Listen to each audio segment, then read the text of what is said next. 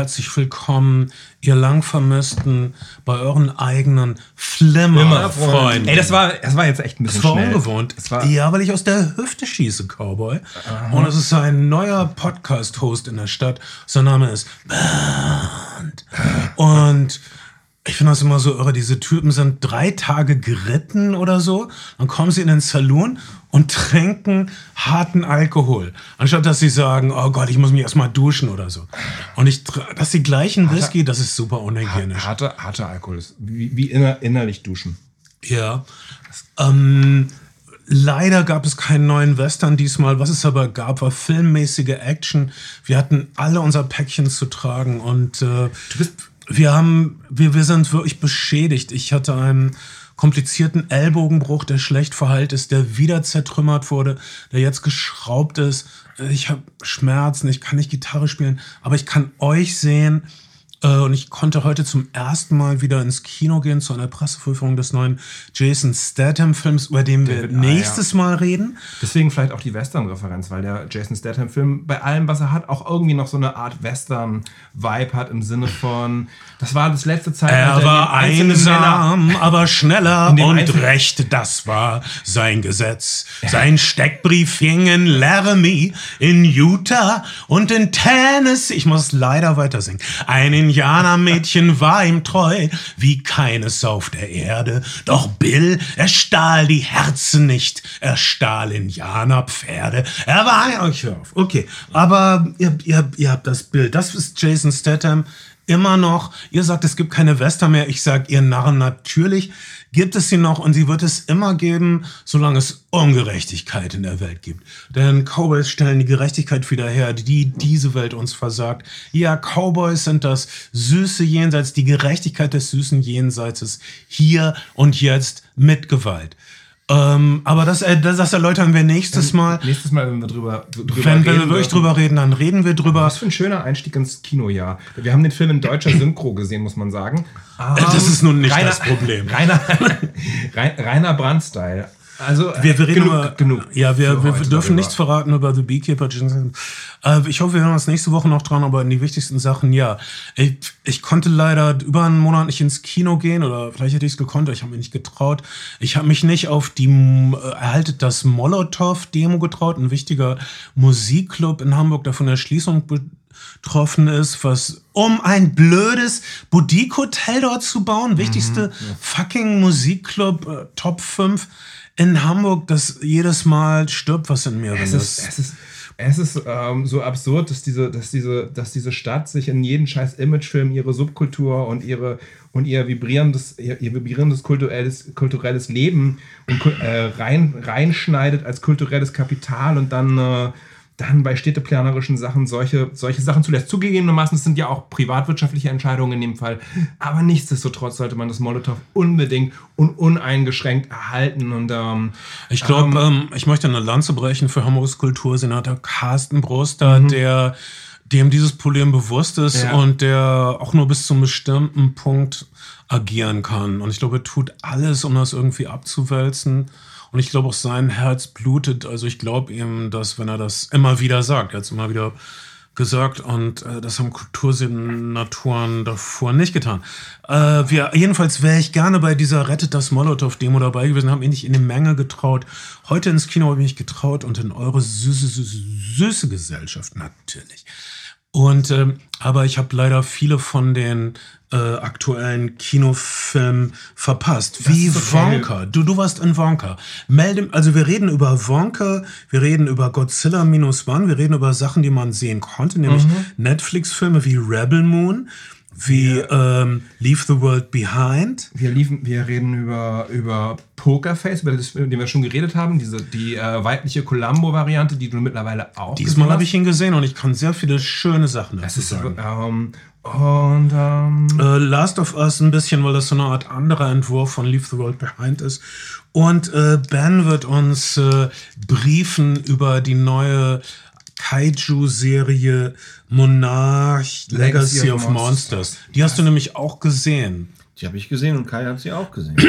und das und kann ich Kai, bestreiten. du warst doch im Kino mit Godzilla. Minus One und es war einer meiner schönsten Filme. oh, das glaube ich nicht so Jahres. gern gesehen. Es, ist, äh, es, war, es war wirklich, wirklich sehr, sehr schön. Und ähm, Godzilla hatte das Elbtower-Problem, um andere Immobilienprobleme aus Hamburg zu nähern, erfolgreich gelöst. Jetzt heißt der Flimmerfreunde Tower und das ist nur angemessen. In unserem Herzen. Und was ich, was ich der deutschen Filmindustrie wirklich, wirklich, wirklich vorwerfe, ist, dass wir nie ein Monster hatten, was zu unserer Stadt passt. Also New York hat King Kong, Tokio hat Godzilla. Was hat Berlin? Was hat jemals Berlin abgewrackt, außer, der alliierten, mal, die- die- außer der alliierten Bomberflotte? Die, die klassischen äh, deutschen Monster sind auch einfach nicht so spannend. Tatzelwurm, ähm, Mhm. wie hieß nochmal dieses Hahn, Hahn-Fuchswesen? Der Tatzelwurm? Nein, der Tatzelwurm war kein Hahn-Fuchswesen. Aber was ist der Tatzelwurm? Der Tatzelwurm ist so eine Art deutscher Drachen, aber er ist nicht so, ähm, nicht so spektakulär, er ist nämlich nur ungefähr anderthalb Meter.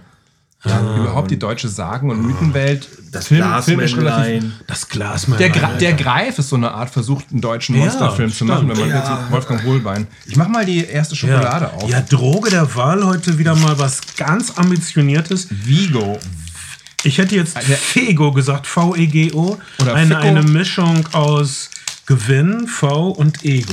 Man, man gewinnt und eine- einer der- tut was Gutes. Einer der klassischsten veganen Schokoriegel, die es seit Ewigkeiten in jedem guten Supermarkt gibt. Und einer der ersten, lange bevor dieser ganze äh, Veganzug angefahren ist. Und da wir uns ja im Veganuary befinden, Oh, cool. Keine Kinderarbeit, kein Gluten. Weiß man nicht. volle Nüsse, willst du probieren? Ja. Ich probiere das jetzt auch. Schon, dass wir da kurz jetzt drauf rumkauen werden. Vego, mein erstes Mal. Es ist quasi ähm, wie Duplo. Also nicht Duplo di Pralinen? Schokolado, sondern Lego Duplo für Schokoladenesser. Das sind einfach riesige Klötze Sehr- Schokolade. Sehr nussig. Mhm.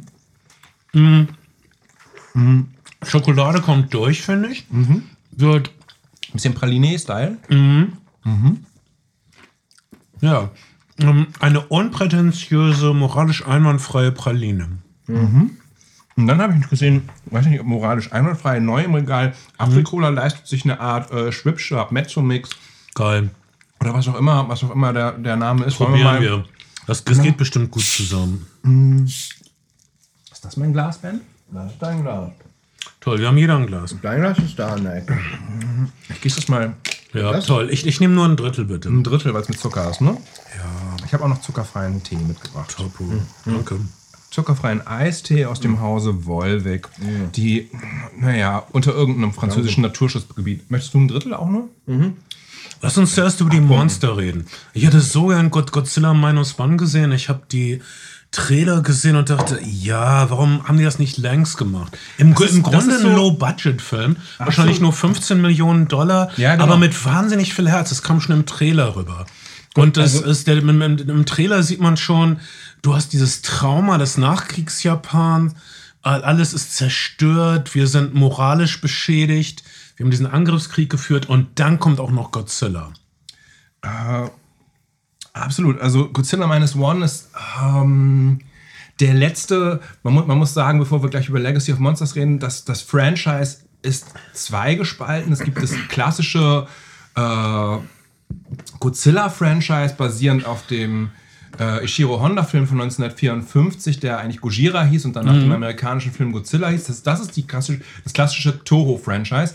Und dann gibt es über Legend, das Studio, das mittlerweile fest in chinesischer Hand ist, der versucht, das sogenannte Monsterverse aufzumachen. Also äh, ein filmisches Universum für, für das internationale Kino mit King Kong. Äh, Skull Island ist ein Film aus dem Monsterverse der Godzilla. Godzilla vs. Kong ist ein Film aus dem Monsterverse der Versuch, also so eine Art neues Universum mit Kaijus und Monstern zu machen, was eher für den internationalen Markt bestimmt ist. Aber daneben gibt es eben auch die klassische Godzilla-Reihe. Und Godzilla Minus One oder Minus One ist das zweite Reboot ähm, nach dem, nach dem, nach Shin Godzilla von 19, äh, 2016 des klassischen Godzilla, Godzilla äh, Universums und ist, wie der Titel verrät, Minus One eine Art Prequel eigentlich fast für vor, äh, vor dem ersten Ishiro Honda äh, ähm, äh, Godzilla von 1954. Beginnt also am Ende des Zweiten Weltkriegs. Wir folgen einem Kamikaze-Piloten, der die Hose voll hat und es sich anders überlegt, notlandet auf einer Insel unter, dem, unter der Prämisse, er hätte eigentlich ein defektes Flugzeug und er möchte es gerne repariert haben, bevor er seinen Einsatz fliegen kann. Ähm, und es stellt sich raus, er ist eigentlich nur in Anführungszeichen ein Feigling, der, naja, das einwandfrei Richtige macht.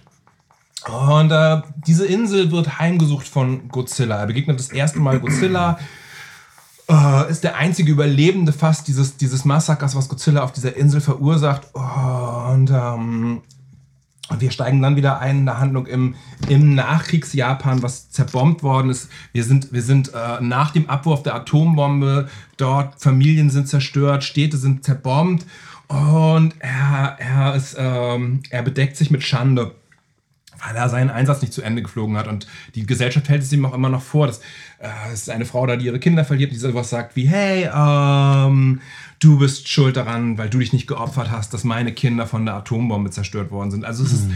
Godzilla von jeher, das ist, glaube ich, kein großes Geheimnis, ist eine ist eine Umverpackung des japanischen Traumas der beiden Atombombenabwürfe. Ja, und in den ersten Godzilla-Filmen ist es äh, Nämlich so signifikant, dass Godzilla jede japanische Stadt zerstört, außer Hiroshima und Nagasaki. Mhm. Also das sind die beiden Städte, die immer verschont werden, sogar auch von Gamara und all diesen anderen Monstern, die da rumlaufen. Es ist also das, das japanische Trauma des, des, verlorenen Krieges und der, der äh, Atombombenabwürfe, das immer in den frühen Godzilla-Filmen, in den ersten beiden zumindest, nicht nur Subtext, sondern eigentlich fast Text ist. Dann irgendwann sind es sehr sind es etwas corniere äh, Monsterfilme geworden. Godzilla auch gegen andere Monster gekämpft hat, aber die ersten Filme sind, sind, sind auch immer ein Stück weit Sozialstudien und zeigen was über die japanische Seele 1954.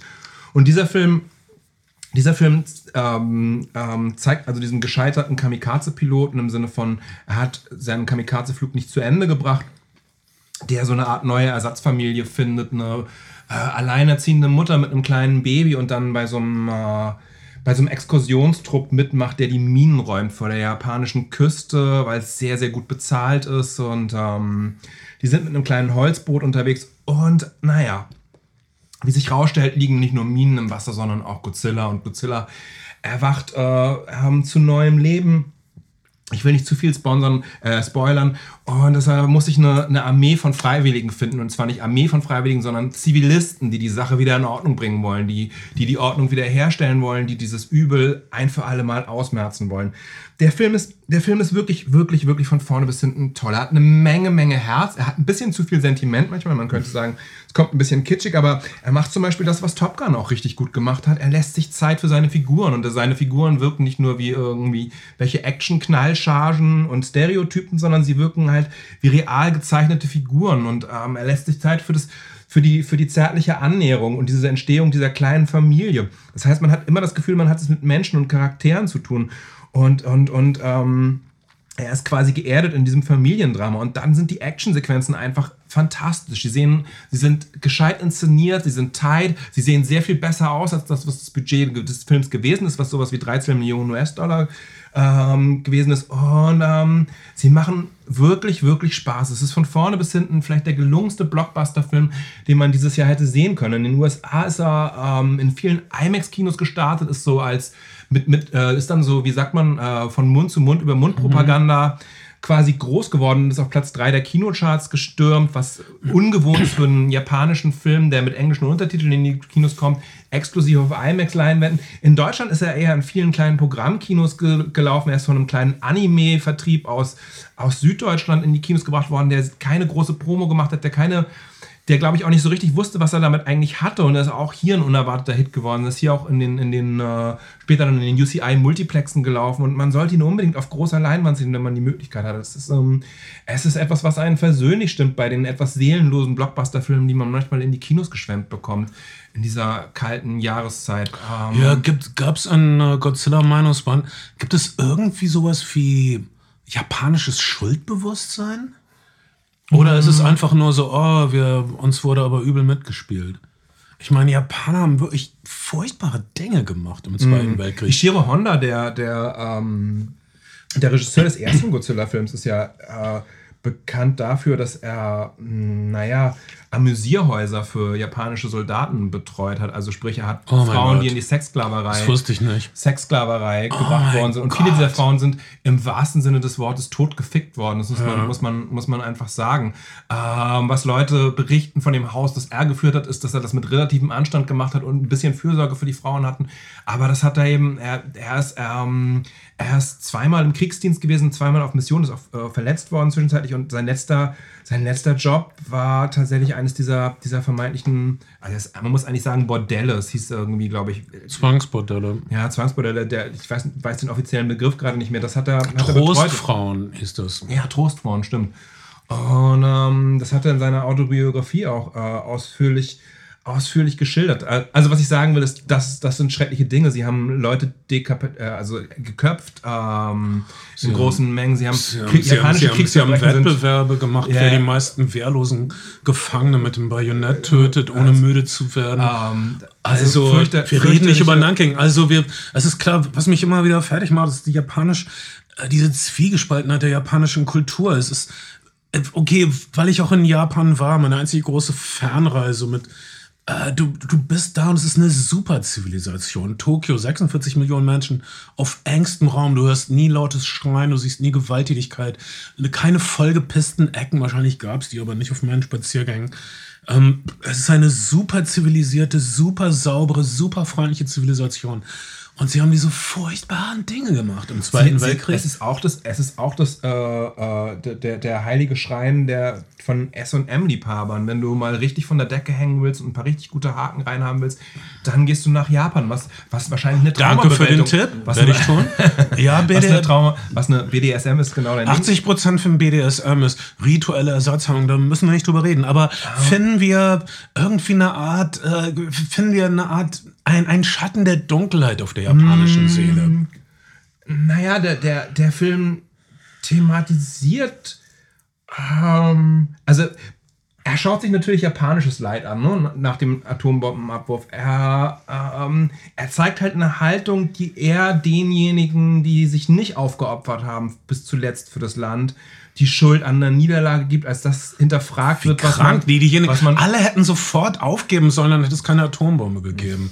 Also mein, meine Haltung dazu, dass, dass ich die, die, die Atombomben, das ist natürlich schrecklich, aber wenn die nicht geworfen worden wären, hätte es so unendlich viel mehr Opfer gegeben. Und die ganzen, man hat das ja gesehen, da wo die ersten Landungen waren, wo Zivilbevölkerung waren, in, in Okinawa, dass die Zivilisten wurden vom japanischen Militär gezwungen, von der Klippe zu springen. Männer, Frauen, Greise, das wäre in jedem japanischen Dorf passiert. Von wegen, die Amerikaner wollen euch bei lebendigem Leib verbrennen, ihr springt jetzt die Klippe runter. Das wäre überall passiert.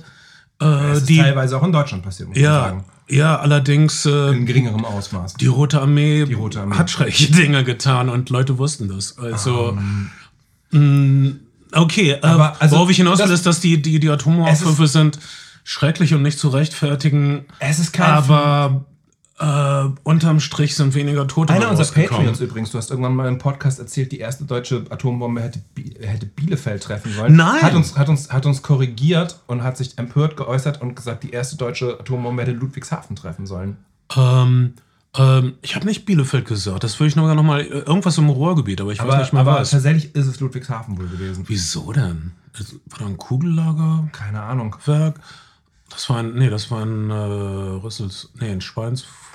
Egal, wissen, Äh, ich, ich, auch- ich dachte irgendeine Stadt im Ruhrgebiet. Wie dem, wie dem auch sei. Bochum, glaube ich, sonst, sonst Sonnestadt. Ähm, ah, ja, bloß stimmt, du hast Bochum gesagt. Aber Bochum wäre draufgegangen. Ludwigshafen hätte, hätte es wohl sein sollen. Also, allem, ja, von, von mir aus, nimm, nimm den Ludwigshafen. das Ähm, wenn, ihr, wenn, ihr, wenn ihr das diskutieren wollt, werdet Patreon. Wenn ihr Ähm. Krieg gegen einen überlegenen Gegner führt, gebt auf. Okay, meine Meinung. Also auf jeden Fall ähm, ist der Film kein, kein Suhlen in japanischer Schuld, aber, ähm, aber natürlich ist Godzilla auch irgendwie eine Heimsuchung für, für das, was man, was man, was man getan hat. Und ähm, ja, es ist, er, er, er setzt sich jetzt nicht explizit mit den Kriegsverbrechen in, in, in China oder dergleichen mehr auseinander. Ah, ich weiß, Ludwigshafen, weil da die großen Chemiewerke waren. Womöglich. Und okay, das Gut, wir wissen nicht genau, was. Weile. Das, ja, ich werde es auf jeden Fall recherchieren und euch nächstes Mal langweilen mit den Halbwahrheiten, die ich aus dem Internet zusammengesucht habe. Ähm, alles klar. Also, aber- Also, das äh, auf jeden Fall, was du sagst, ich, ich hoffe, ich sehe noch irgendwo auf einer Leinwand. Godzilla Minus war ein, tighter Film, Mhm. ein kompletter Film, ein, ein emotional abgerundeter Film. 130 Minuten, total rund. Ein, ein echtes Werk.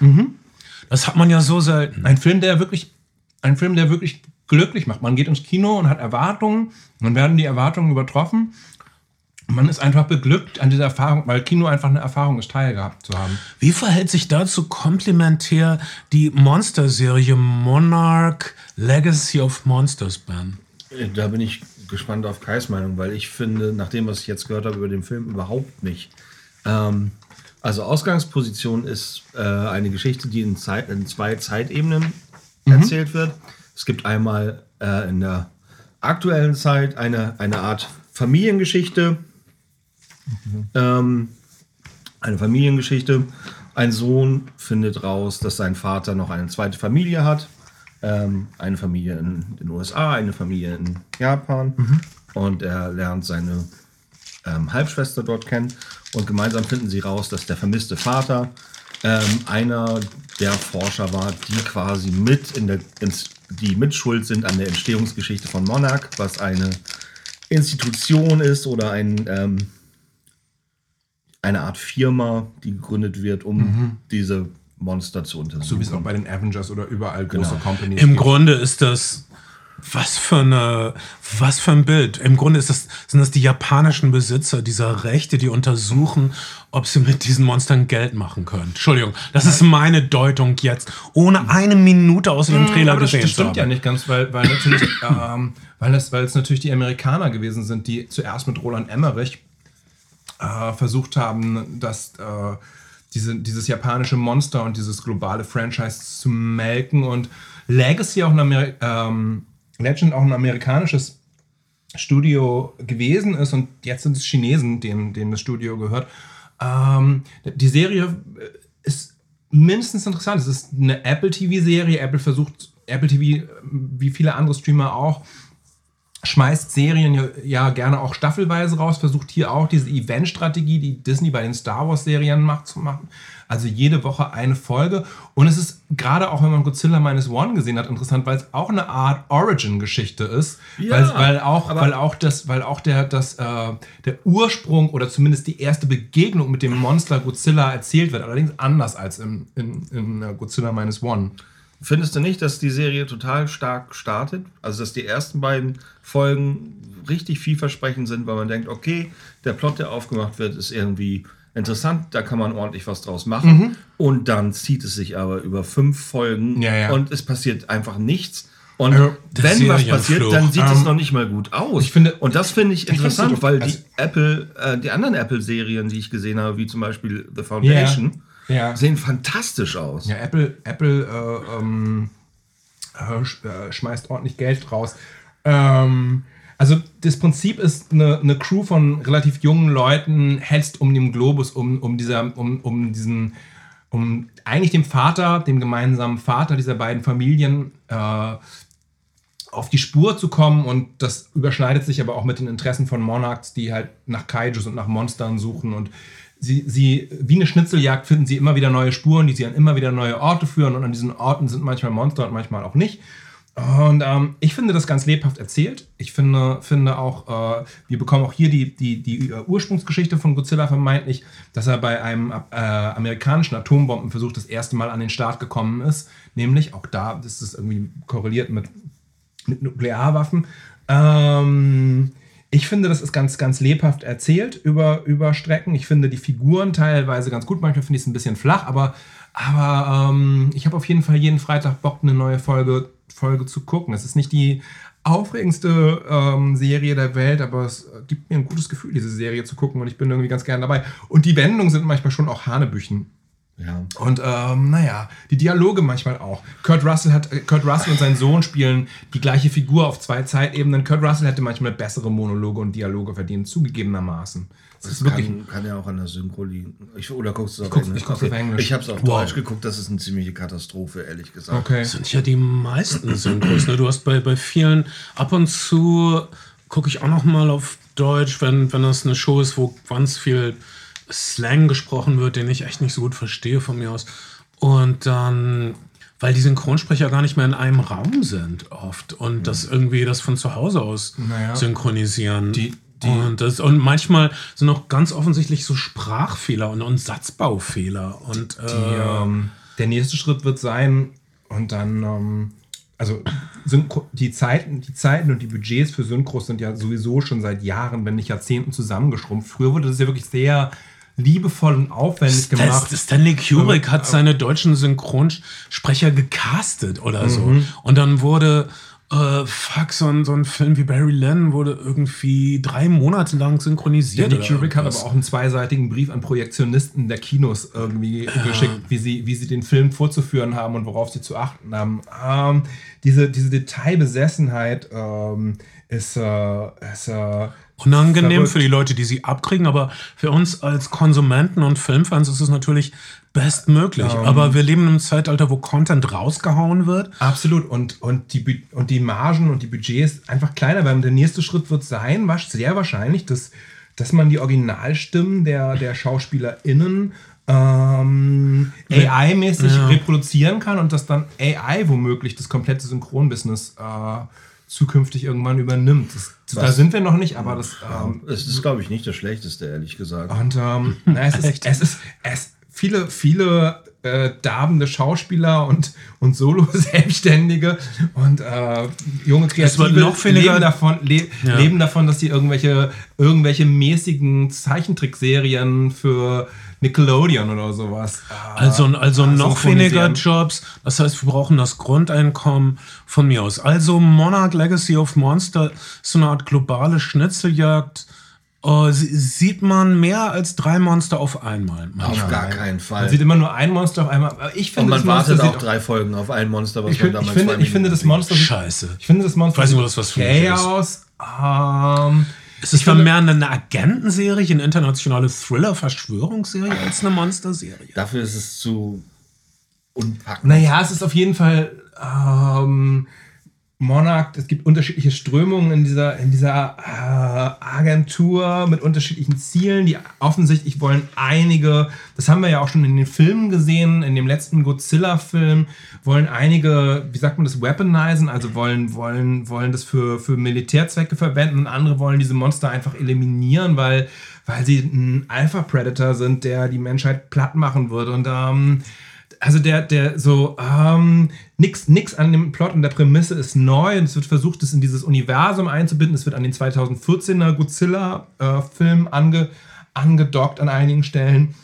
Und es gibt eben nächstes Jahr auch einen neuen Film, der gelauncht werden will. Das kann einen schon eigentlich auch wieder nerven, dass man direkt wieder so ein Universum hat, das alles mit allem verknüpft und von einem verlangt, die einzelnen Bausteine zu sehen. Es gibt auch eine King Kong-Serie, animierte King Kong-Serie auf Netflix, die auch damit korreliert ist und die mit dem Skull Island-Film zusammengeht. Ähm, also es ist, es ist klar, wo die Leute hinwollen. Die wollen, die wollen ein Universum, was, was irgendwie kommerziell trägt und was sie melken können. Und zumindest, zumindest die Kritikermeinung zu und die, die ähm, Abrufe sind, glaube ich, ganz zufriedenstellend für das, was, was Apple, äh, Apple von, sich von der Serie erhofft hat. Es ist ja immer eine, eine, eine schwieriger werdende Matrix in diesen, in diesen äh, neuen Zeiten. Alle sagen zum Beispiel, The Marvels mit 250 Millionen Dollar wäre ein riesiger Flop, weil er im Dezember 145 Millionen Dollar erst wieder eingespielt hätte. Aber er läuft jetzt halt exklusiv auf Disney Plus, während alle sagen, naja, Disney hätte einen smarten Move gemacht mit, äh, äh, Disney, Apple TV hätte einen smarten Move gemacht mit äh, Killers of the Flower Moon, der auch 250 Millionen Dollar gekostet hat, auch 145 Millionen Dollar nur wieder eingespielt hat und jetzt auf dem Streamer läuft. Also die Frage ist, äh, ähm, es wird was Vielleicht was kann man das alles von der Steuer absetzen. was, keine genau, Ahnung. die Frage ist halt auch, wie viele neue Abonnenten bringt es, was, was, was macht einen, einen erfolgreichen Film in 2023, Verzeihung, 2024 aus? Das ist ähm, keine einfach zu beantwortende Frage mehr, aber, aber Monarch scheint ganz gut zu laufen. Ist die äh, Serie schon komplett gestreamt? Nee. Ben, bist, bist, bist, bist du ausgestiegen oder guckst du sie zu Ich glaube, ich bin ausgestiegen. Ich habe die letzten, also ich habe bis zum bis zum jetzt geguckt, Mhm. aber die letzten beiden Folgen, ich bin tatsächlich bei beiden Folgen, obwohl ich tagsüber geguckt habe, eingeschlafen. oh Mann, das, ähm, Also, das spricht ist- entweder gegen deinen dein, dein, deinen nächtlichen Schlaf oder es spricht wirklich sehr gegen die Serie. Ich habe ich hab die Serie so als ähm, Abendbrot, Wohlfühlserie äh, gut weggucken können. Apropos neue, neue Franchises und die nicht im Kino sind. Ähm, wir haben beide Rebel Moon gesehen, oder? Ja, das stimmt. Der, der neue, neue alte äh, Zack Snyder. Star Wars Entwurf, der kein Star Wars Entwurf werden durfte. Du konntest leider nicht ins Kino. Netflix hat ihn hier nicht in die Kinos gebracht, hat ihn in ein paar Kinos weltweit gestartet. Die einzige Du warst Möglichkeit- auf der die, Pressevorführung. die einzige Möglichkeit, ihn Also. auf, und, es, und es war wirklich von einem sehr ausge... Also es waren vielleicht so 15 Leute da, was Sünde ist. Weil, weil Netflix hat so ein eigenartige, eine eigenartige Politik. Sie wollen das schon publizieren, aber sie wollen nicht, dass es Leute vorab sehen. Sie wollen nicht, dass Leute... Sie wollen, Aber sie dann wollen machen sie trotzdem Pressevorführungen. Sie wollen, Das dass Leute, sie wollen Aufmerksamkeit, aber sie wollen die Aufmerksamkeit am liebsten immer für den Start auf dem Streamer. Kino ist ihnen nicht so wichtig. Viele Sachen sind ja, ich meine, viele der, der, der, der Netflix-Dogmen sind mittlerweile gefallen. Niemals Werbung gefallen. Wir geben keine Zahlen raus, ist mit Werbung gefallen. Wir müssen jetzt mittlerweile sagen, was die, was die bringen. So. Ähm, übrigens, ähm, wenn ihr noch Sachen auf Amazon Prime sehen wollt, beeilt euch. Wenn ihr das jetzt hier im Januar 2024 hört, ab Februar schaltet Amazon Prime Werbung in seinen Serien und Filmen. Äh, es sei denn, ihr zahlt 3 Euro extra im Monat. Ähm, Weil es, Jeff Bezos geht es schlecht. Seine, ich weiß nicht, er muss Seine neue neue Rakete zum. Mars und so. Ähm, keine Ahnung, aber es ist frech. Ich äh, finde, das, finde das sehr ärgerlich, dass es immer mehr wie eine streambare Version von Privatfernsehen wird und nicht mehr, nicht mehr irgendwie um Content-Genuss geht. Das ist, Also wenn man nicht, wird- wenn man, nicht, wenn man keine erhöhte Zahlungsbereitschaft hat. Erinnert ihr sehr, euch an sehr eine, an eine ärgerlich. Zeit vor zwei Jahren, als niemand mehr illegal Serien geguckt hat? Ich glaube, das ist jetzt vorbei. Mit der Undurchdringlichkeit Absolut. der, der Streaming-Services, mit der Unübersichtlichkeit der neuen Preispolitik. Ich meine, das war irgendwie ein ehrlicher Deal. Ihr gebt uns 8 Euro und ihr könnt alles umsonst nur ohne Werbung gucken. Du hast- ehrlicher Deal. Und jetzt auf einmal, oh, ihr könnt 7 bezahlen, dann ist aber ein bisschen Werbung. Aber wir können nicht garantieren, dass ihr euch nicht nerven würde. Ihr könnt 11 Euro bezahlen. Ihr könnt aber auch 17 Euro bezahlen. Wollt ihr nicht lieber 17 Euro bezahlen? Es ist, ähm, Ähm, das ist, und dann sagen wahrscheinlich einige Leute, wisst ihr was? Ich habe einen Tipp gekriegt von einem Arbeitskollegen. Ja, die Zahlen, die absolut, du, du hast vollkommen recht, die Zahlen geben dir recht. Die illegalen Downloadzahlen sind radikal runtergegangen mit Netflix und auch mit Disney Plus am Anfang. Mittlerweile mit dem Überangebot an Streamern, Paramount wird sicherlich eingehen mittelfristig, und ähm, den, den, den erhöhten Kosten und der Intransparenz gehen die Zahlen massiv wieder nach oben. Und das ist, ähm, das ist schade. Es ist wirklich schade, weil am Anfang die Devise ist, aller Streamer gewesen ist, wir müssen wachsen, wachsen, wachsen, wir müssen Abonnenten ranholen, ranholen, ranholen. Und jetzt ist das neue alte Dogma, naja, das muss halt am Ende des Tages auch Gewinn abwerfen und äh, wir müssen irgendwie äh, mindestens Break-Even mal werden und äh, ja, Ja, und aber trotzdem, Netflix weiß, wie wichtig es ist, Flagship, äh, Flaggschiff-Filme zu haben und seit, ich, ich glaube, seit fast zwei Jahren äh, sagen sie, Rebel Moon von Zack Snyder wird einfach so toll. und wir machen das und es wird, es wird wie Star Wars, aber bei uns. Und wollt ihr nicht 12 Euro bezahlen? Ähm, und ja, Zack Snyder, genialer Typ, problematischer Typ. Meine Kurzeinschätzung zu Zack Snyder ist, dass, wenn er ein fertiges Skript hat, wenn er ein klares Projekt hat, wenn er eine kristallklare, eindeutige äh, Vorlage hat, dann wird es ein gesunder, gelungener Film, egal äh, was man von der Aussage halten mag, wie sagen wir mal 300.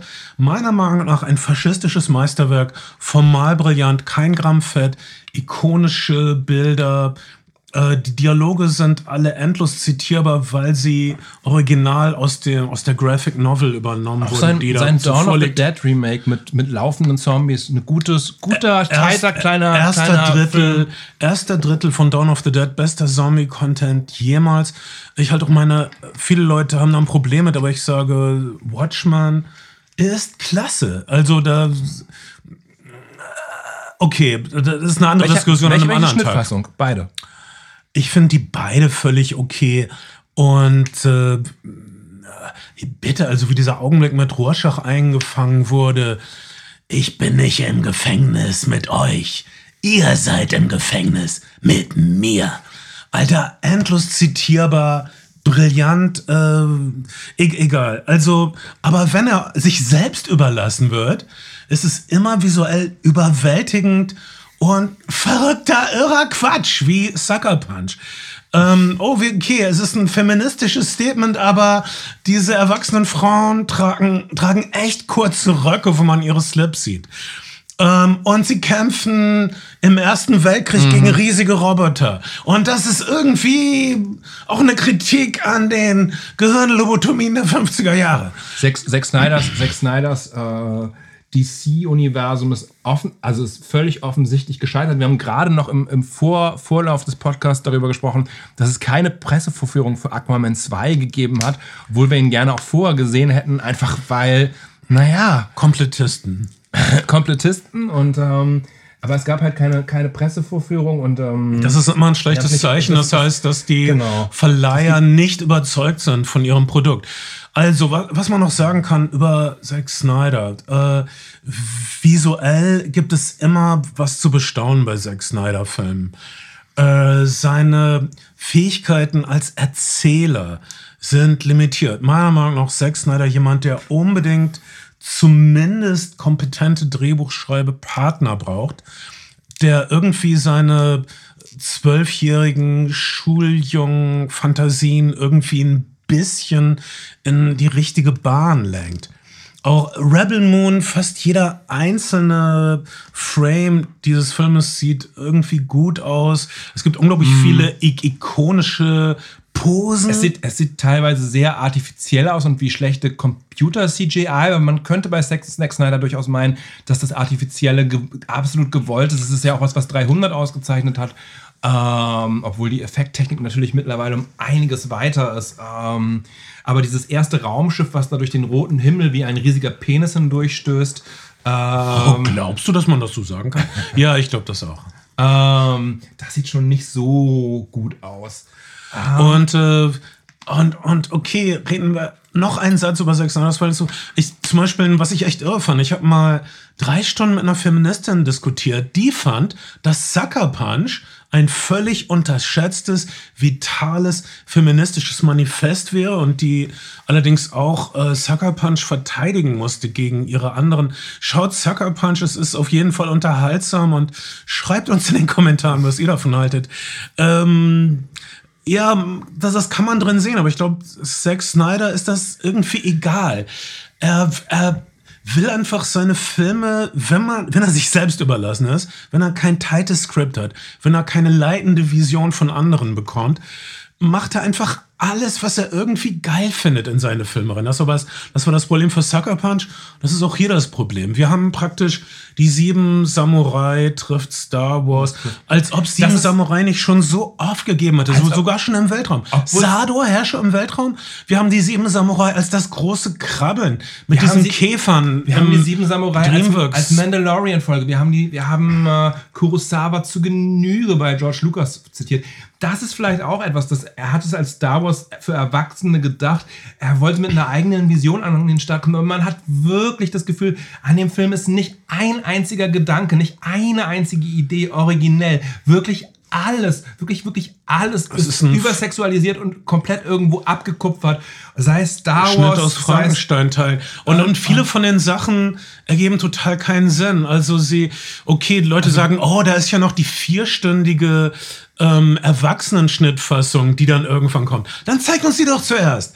Also zum Stream, dann zeigt uns die doch und dann gucken Kinder das eben nicht. Und ja, die ist dann besser. Ja, dann, dann, dann guckt jetzt lieber nicht und folgt auf die. Zum Beispiel, also all diese komischen Kannst du kurz erklären, worum es geht oder, oder nicht erklären? Ich glaube nicht, dass es. Ihr habt, habt die sieben Samurai gesehen, ihr habt Sado Herr schon. Ihr habt ihr Star. Wars gesehen. Ihr habt Star Wars es gibt Mandalorian ein gesehen. Imperium und es gibt ein paar Rebellen gegen das Imperium. Das ist Es, halt ja, und da, da gibt es dieses Prämisse. unschuldige Dorf, diese, diese netten Hippie-Landwirte, die einfach in Ruhe gelassen Mhm. werden wollen. Und dann kommen diese Typen, die mit äh, über Lichtgeschwindigkeit schnellen Raumschiffen kommen, aber sie können keine Nahrungsmittel reproduzieren und brauchen die Kornernte, die brauchen das Getreide dieses, dieses Dorfes.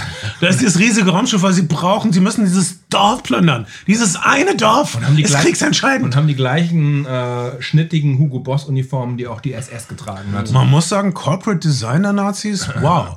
Deshalb sind sie auch später ganz oft imitiert worden von Leuten, die wie, wie David Bowie oder Roxy Music. Da ist nochmal eine Corporate Design, waren die Nazis führend und ich würde sagen, allem anderen nicht. Aber das ist vielleicht meine Privatmeinung. Bitte keine Hassmails wieder. Ähm, Okay, das ist also klar. Da sind also diese Nazi-Ausbeuter. Ist egal. Es ist eine linke oder rechte Fantasie. Es ist egal bei Zack Snyder. Es ist eine sechs feucht, ein feuchter Zack Snyder Fiebertraum. Also es gibt nur eine Möglichkeit. Wir spielen die sieben Samurai nach. Wir hopfen, hüpfen von Planet zu Planet und sammeln super seltsame Individuen. haben- Und dann manchmal hält sich Zack Snyder auf dem Planeten auf, manchmal nicht. Ein Planet, oh, wir rekrutieren diesen heißen jungen Typen. Zack Snyder denkt, warte mal, das ist ein heißer junger Schauspieler. Kein pittoresker, älterer, seltsamer Alien-Schauspieler. Wir ziehen ihm das Hemd aus. Du hast kein Hemd. Ober, Oberkörper frei, lange Haare, immer eine Windmaschine drauf, damit die ordentlich im Wind wehen. Du bist wie Jason Momoa in Aquaman ohne diese Tattoos, ohne Bart. Und du müsstest eine Sache tun. Du machst diese Avatar-Sache, da ist diese Art Drachenadler, den zähmst du jetzt noch.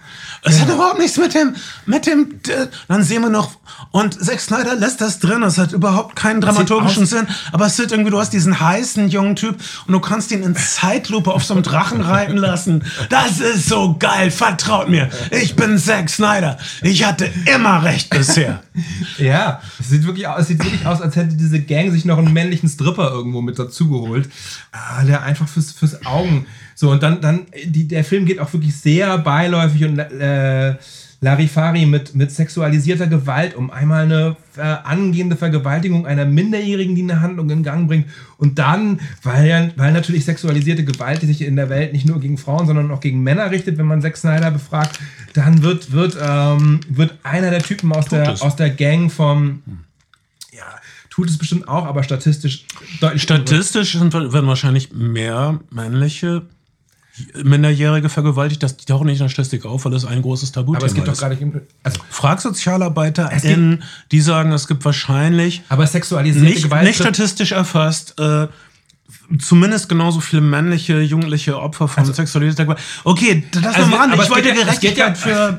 Ich wollte nur Gerechtigkeit. aber es geht es A- ist zu viel A, verlangt. A geht es in dieser Barszene nicht um einen Minderjährigen, sondern um einen erwachsenen Mann, der von einem, von einem Schwulen für. Darf für ich einen, es, und reden wir B- lieber, reden wir, okay, reden wir nicht B- über Statistiken, okay. reden wir darüber, dass Das Zack Snyder tatsächlich eine Star Wars Kantinenszene eingebaut eine hat. Star Wars Kantinenszene und da sehr zweifelhafte sexualisierte Gewalt äh, nutzt, um den, um den, um den ähm, Kampf in, in Seit wann ist sexualisierte Gewalt zweifelhaft? Es ist immer falsch. Es ist immer falsch, sexualisierte Gewalt. Kai, das musst du lernen. Und es, es er gibt uns nicht nur eine Star Wars Kantinenszene, er gibt uns auch einen Han Solo. Er gibt uns einen, er gibt uns einen Han Solo, der genau wie Han Solo auch erstmal auf der falschen Seite kurz ist und seinen eigenen Interessen folgt.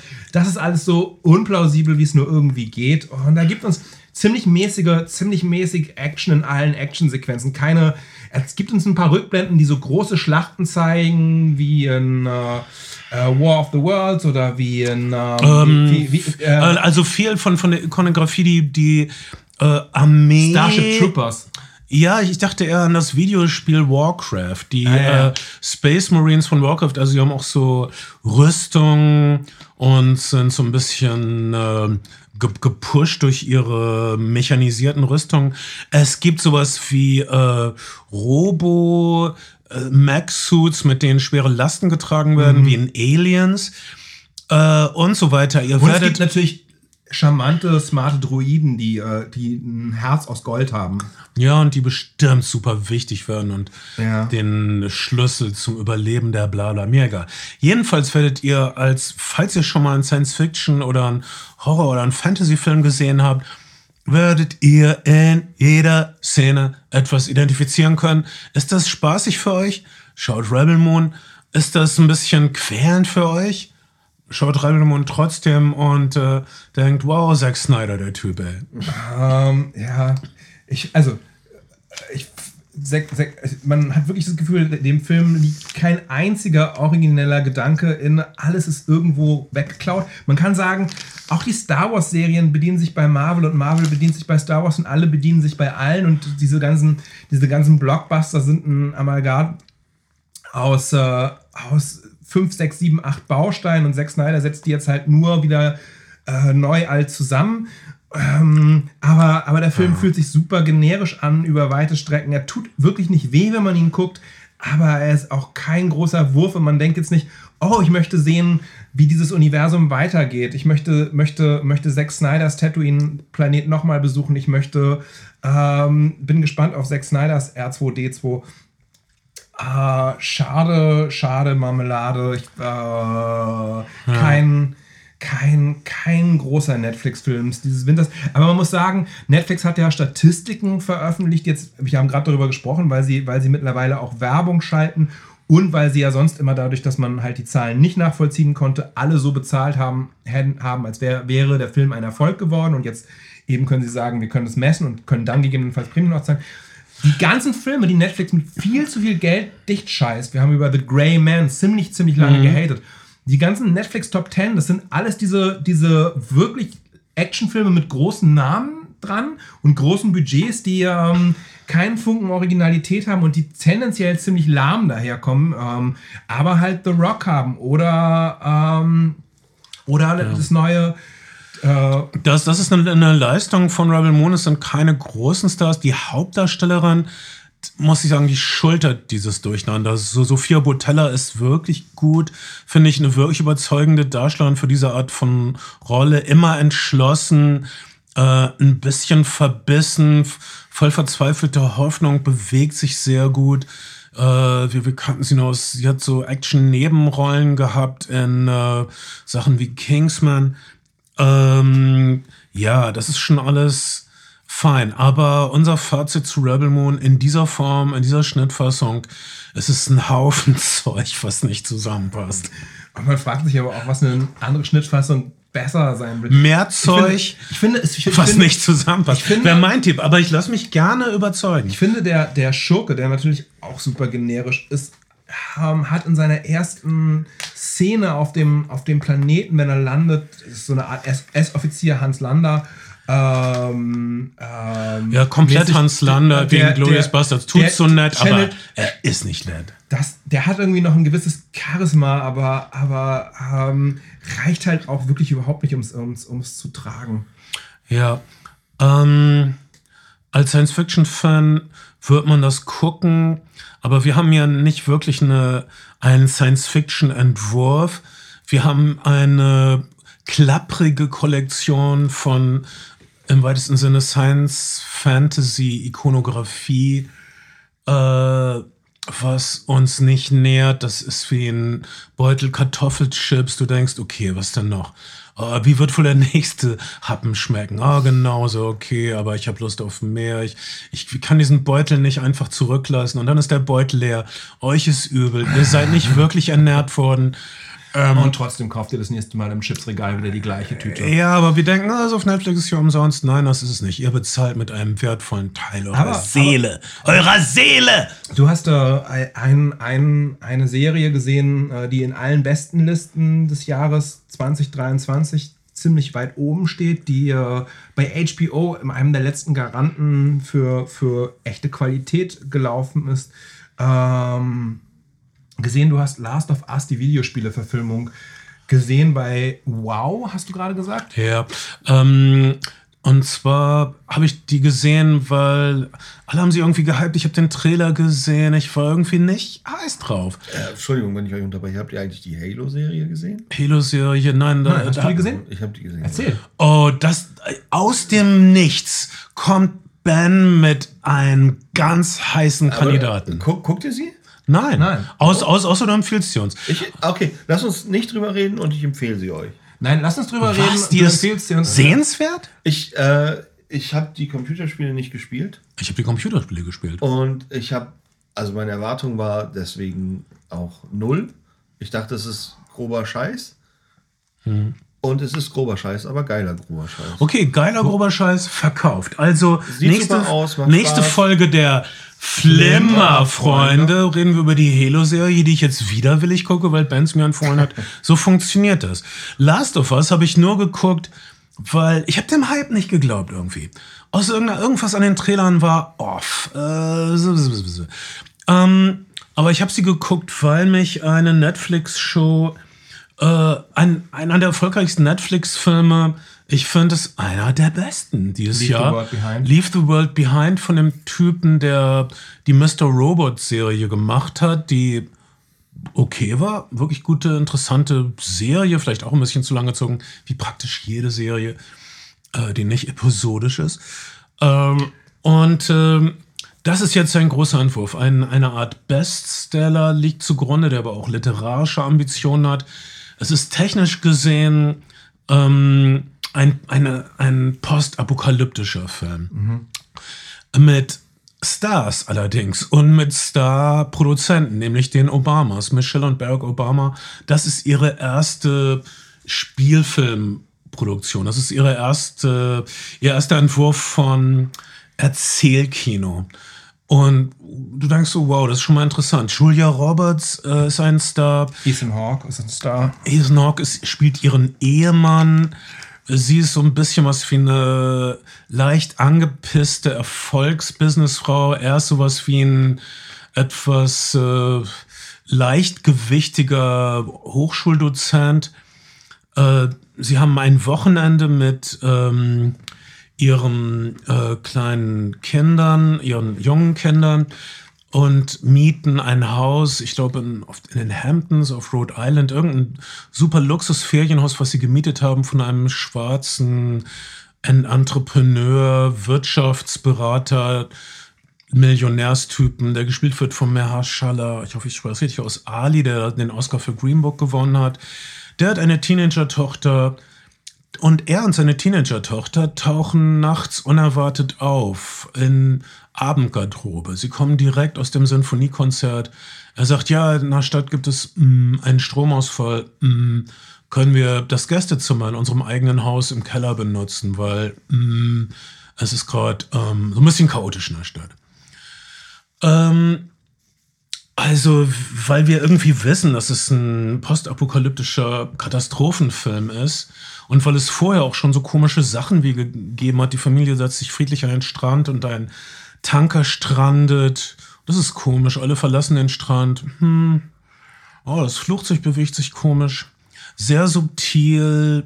Das ist eine Sache, die viele postapokalyptische Filme nicht haben. Es gibt ein, zwei Vorzeichen und dann bricht die Hölle los äh, die große erzählerische Qualität von Leave the World Behind ist, dass wirklich behutsam eine Bedrohung aufgebaut wird. Wir kriegen ganz viele Informationen. Äh, es macht Spaß, diese Informationen zusammenzusetzen als Zuschauer, wie bei einem guten Krimi. Oh, okay, das könnte sein, das könnte sein. Wir wissen, dass einige, äh, zum Beispiel dieser schwarze Entrepreneur, der sich selbst Haus crasht und der sich aufdrängt als ungebetener Gast der nicht so soliden Ehe von Ethan Hawke und Julia Roberts, auch ein bisschen mehr weiß. Und naja, kein Spoiler, es ist eine größere Katastrophe im Gange. Ähm, es gibt eine Art Angriff. Welche An Art Angriff genau, können wir nicht überblicken aus dieser Mauseloch-Perspektive. Leute haben sich also in ein Mauseloch verkrochen. Aber anders als so Katastrophenfilme, könnt ihr euch erinnern an 10 Cloverfield Lane? Das war der Nachfolgefilm von Cloverfield, wo du hattest ähm, also die Aliens greifen irgendwie an und Leute verkriechen sich in so einem Keller. Du bist die ganze Zeit eingeschlossen mit denen. Hier bewegen sie sich oft durch die Landschaft. Sie besuchen andere Häuser, sie gehen in den Wald. Sie sehen darin, du hast nie das Gefühl, dass du eingeschlossen bist. Du bist mit einer äh, das habe ich als super angenehm empfunden. Also, es ist kein Theaterstück. Es ist wirklich ein Film. Es gibt Gab viele. Be Budget. Ja, es gibt aber auch Bewegung. Der Film hat was gekostet, aber es war, glaube ich, nicht übermäßig teuer, so wie Greyman. Es gibt Set-Pieces, es gibt Spannung, aber es gibt nicht super viel. Also die üblichen Sachen bei Katastrophenfilmen ist, dass wenn allen klar wird, oh, Ende der Welt, auf einmal hast du jemanden, der komplett entmenschlicht wird. Es gibt eine Szene, wo Julia Roberts tanzt mit Mahershala Ali. Also ihr Mann ist irgendwie weg und sie tanzt mit dem neuen Bewohner. Und in dem Augenblick habe ich Julia Roberts so geliebt, weil sie tanzt so hingebungsvoll scheiße. Sie tanzt so ein bisschen wie die Parodie einer weißen Frau, die tanzt und nicht tanzen kann und denkt, sie tanzt super. Und das ist so liebenswert. Und dann kommt sie ihrem schwarzen, ungebetenen Gast etwas näher und sie liegen sich in den Armen und sie gesteht ihm was und sie, ihre ganze Frustration, ihre ganze Bitterkeit löst sich auf in den Armen dieses wirklich attraktiven Mannes. Und äh, in jedem anderen Katastrophenfilm dachte ich, kommt jetzt der Ehemann dazu und die beiden kämpfen dann auf Leben und Tod oder irgend so ein Scheiß. Darum geht's hier nicht. Dies ist ein absolut erwachsener Film. Dieser Film ist so erwachsen. Wir haben also die normale Standard Science-Fiction postapokalyptische Situation. Oh, die Zivilisation bricht Stück für Stück zusammen. Also unsere Gewissheiten lösen sich auf. Ähm, wie würden wir, wie würden echte Menschen darauf reagieren? Würden wir uns sofort in blutrünstige, jeder gegen jeden, der Mensch ist des Menschen Wolf Monster verwandeln? Nein. Wir würden versuchen, Lösungen zu finden. Wir würden versuchen, äh, Allianzen zu ver, wir würden versuchen, unsere, unser Bestes zu geben. Ähm, äh, unglaublich guter Film. Ich äh, weiß das deshalb, weil danach kam mir alles, was ich gesehen habe, kindlich vor. Also, das ist ein wirklich erwachsener Film eines Genres, das meistens albern und pubertär ist. Die meisten Leute gucken gerne postapokalyptische Filme, weil man dort viele pubertäre Fantasien aufhängen kann. Oh, wenn die Welt untergänge, dann hätte ich ganz viel Spaß. Wenn die Welt untergänge, dann wäre ich der King. Dann könnte ich einfach so in ein Geschäft gehen und Sachen klauen. Und dann wäre ich der Anführer eines Stammes und ich würde irgendein Mädchen für Zombies retten. Das ist überhaupt nicht. Hier, ist, hier versuchen Leute, die Scheiße zusammenzuhalten. Ähm, sie versuchen zu überleben. Sie versuchen, ihre Umgebung zu ordnen. Äh, und sie sorgen sich umeinander. Es gibt ein paar Konflikte, aber es gibt nicht diese äh, aufgesetzten Exzesse, die man in praktisch jedem anderen postapokalyptischen Science-Fiction-Reise hat. Also deswegen ist für mich Leave the World Behind dieser schlichte kleine Netflix-Film, diese Bestseller-Verfilmung, einer der Filme des Jahres. Ähm, ihr habt, okay, ihr habt ihn nicht gesehen. Ich habe ihn euch Wir jetzt haben, wir, haben, gepitcht. wir haben ihn nicht gesehen. Ich habe ihn tatsächlich auf meiner Watchlist gehabt. Alle Streamer haben ja kurz vor, vor Ende des Jahres nochmal probiert, ein paar Eventfilme rauszuballern. Ähm, ich habe drei Staffeln Reservation Dogs gesehen, darüber können wir auch nochmal reden und diverse andere Serien, aber, aber Leave the World Behind ist auf jeden Fall weit oben auf meiner To-Watch-Liste. Es ist die Inspiration für dich gewesen, dann auch noch Last of Us zu gucken. Ja, und dachte mir, okay, jetzt gucke ich Last of Us. Und als der anderthalbstündige Pilotfilm vorbei war, dachte ich, okay, also hier gibt es eine große Actionsequenz in der Mitte, wo die Kacke am Dampfen ist, die berühmte ist, oh, wir, die Zivilisation bricht zusammen, wir haben rennende... Ich muss sagen, Last of Us Videospiele-Verfilmung. Ja, alle sagen, äh, diese erste gute Videospielverfilmung dadadada, in Serienform. Ich bin nicht überzeugt. Ähm, wie gesagt, ich, ich habe es versucht, okay? Ich, ich habe die letzten zwei, zwei. Folgen oder so nicht geguckt, aber ich habe es wirklich versucht bis dahin. Ähm, es ist okay. Es ist okayer Zombie-Content. Es ist aber sehr traurig. Äh, Im Grunde ein Vater verliert seine Tochter und mühsam nimmt er dann eine Ersatztochter an und versucht sie zu bewahren, was schwer ist. weil diese Zombies sind sehr originell, nämlich nicht von einem Virus zombifiziert worden, sondern von Pilzen.